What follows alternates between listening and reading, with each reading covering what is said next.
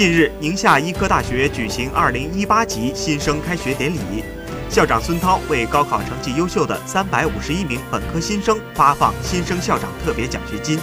奖金高达147.6万元。据了解，今年共有来自全国各地的2577名新生考入宁夏医科大学，